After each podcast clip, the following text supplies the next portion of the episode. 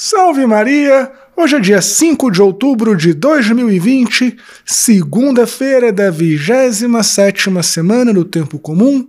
Eu sou o Padre João Paulo Ruse, pároco da Paróquia Todos os Santos. Sejam mais uma vez muito bem-vindos às minhas redes sociais.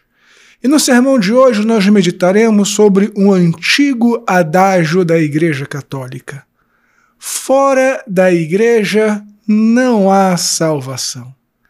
Mas antes disso, não esqueça de deixar o joinha, de fazer um comentário, de compartilhar este sermão nas suas redes sociais, de se inscrever no meu canal no YouTube e marcar o sininho das notificações, de curtir a página da Paróquia Todos os Santos no Facebook e no Instagram e de assinar o meu podcast Contramundo.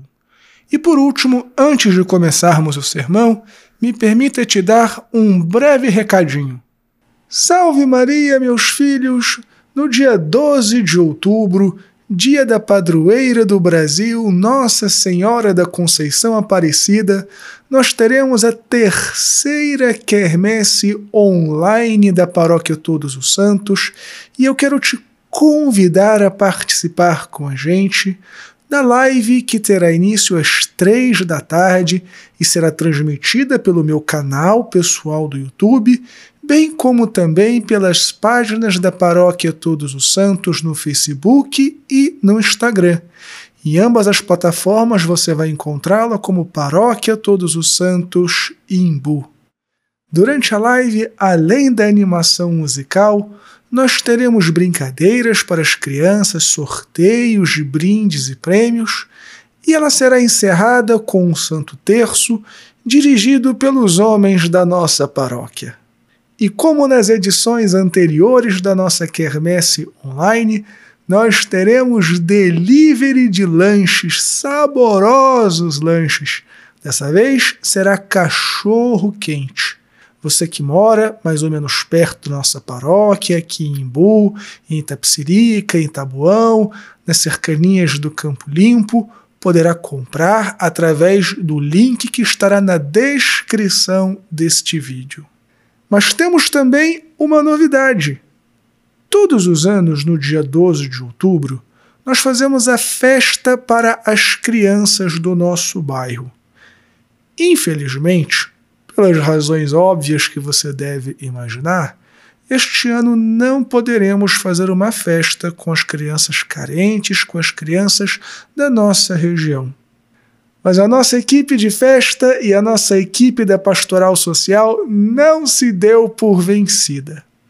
Você poderá também, além de comprar o lanche para sua família, quantos lanches você quiser, comprar um, dois ou três ou quantos a sua generosidade permitir para ser doada às crianças como graças a Deus nós já conseguimos os brinquedos e temos os endereços dessas crianças cadastradas em nossa base de dados, assim como nós levaremos o lanche para sua casa, levaremos também o lanche para a casa de cada criança assistida por nossa pastoral social. Deste modo, não apenas o seu dia será alegre, mas também você terá a oportunidade de fazer a alegria de uma criança, mesmo que você não more aqui nas redondezas. Vou deixar também o link para um vídeo da paróquia explicando como vai funcionar e o link também por onde você pode comprar o lanche para ser doado. Muito obrigado pela sua generosidade. Deus te abençoe e salve Maria!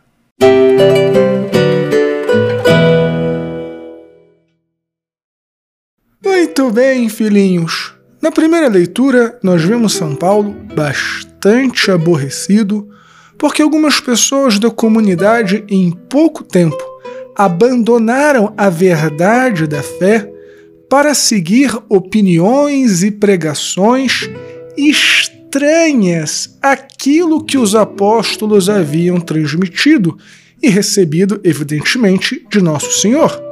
Infelizmente, esta tendência de abandonar a verdadeira fé para tentar adequar aquilo que é pregado à vida das pessoas e não o contrário, que deveria ser adequar a nossa vida ao que é pregado, esta é uma tendência que não morreu na igreja primitiva, mas ela perpassa toda a história da igreja e, infelizmente, também é uma tendência presente nos dias de hoje.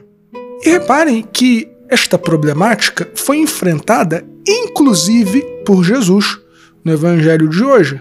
É evidente que a temática principal do evangelho é a questão de quem é o meu próximo mas há alguns detalhes escondidos no Evangelho.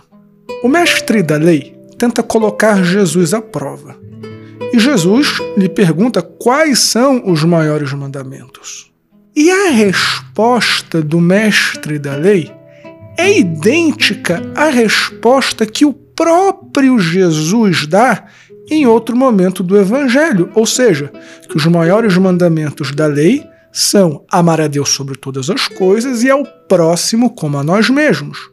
E é agora que entra a malícia do mestre da lei. Quem é o meu próximo? Ou seja, o mestre da lei queria se cobrir de desculpas e de pretextos para não cumprir os mandamentos e adequá-los à sua vida.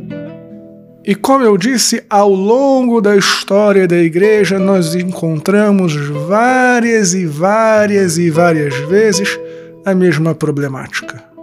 Pedro não tem o primado de jurisdição, ele é o primeiro entre pares, porque o primado de jurisdição só aparece em um pequeno versículo do Evangelho de São Mateus. Não se deve construir imagens, não se deve fabricar imagens, mesmo ignorando o que acontece em Êxodo quando Deus manda fazer os querubins.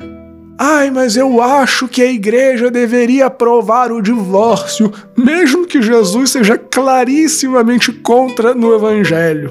Vocês percebem? Os mesmos erros sendo requentados geração após geração.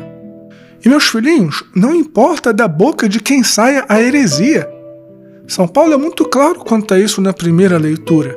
Ainda que um anjo, ainda que um apóstolo pregasse um evangelho diferente daquele que foi ensinado, que esta pessoa seja excomungada. Pura e simplesmente porque extra ecclesia nulla salus. Não há salvação fora da igreja. A fé da igreja é a única fé que salva. Querer adaptar a fé à minha vida, água a fé, dilui a fé e não salva ninguém.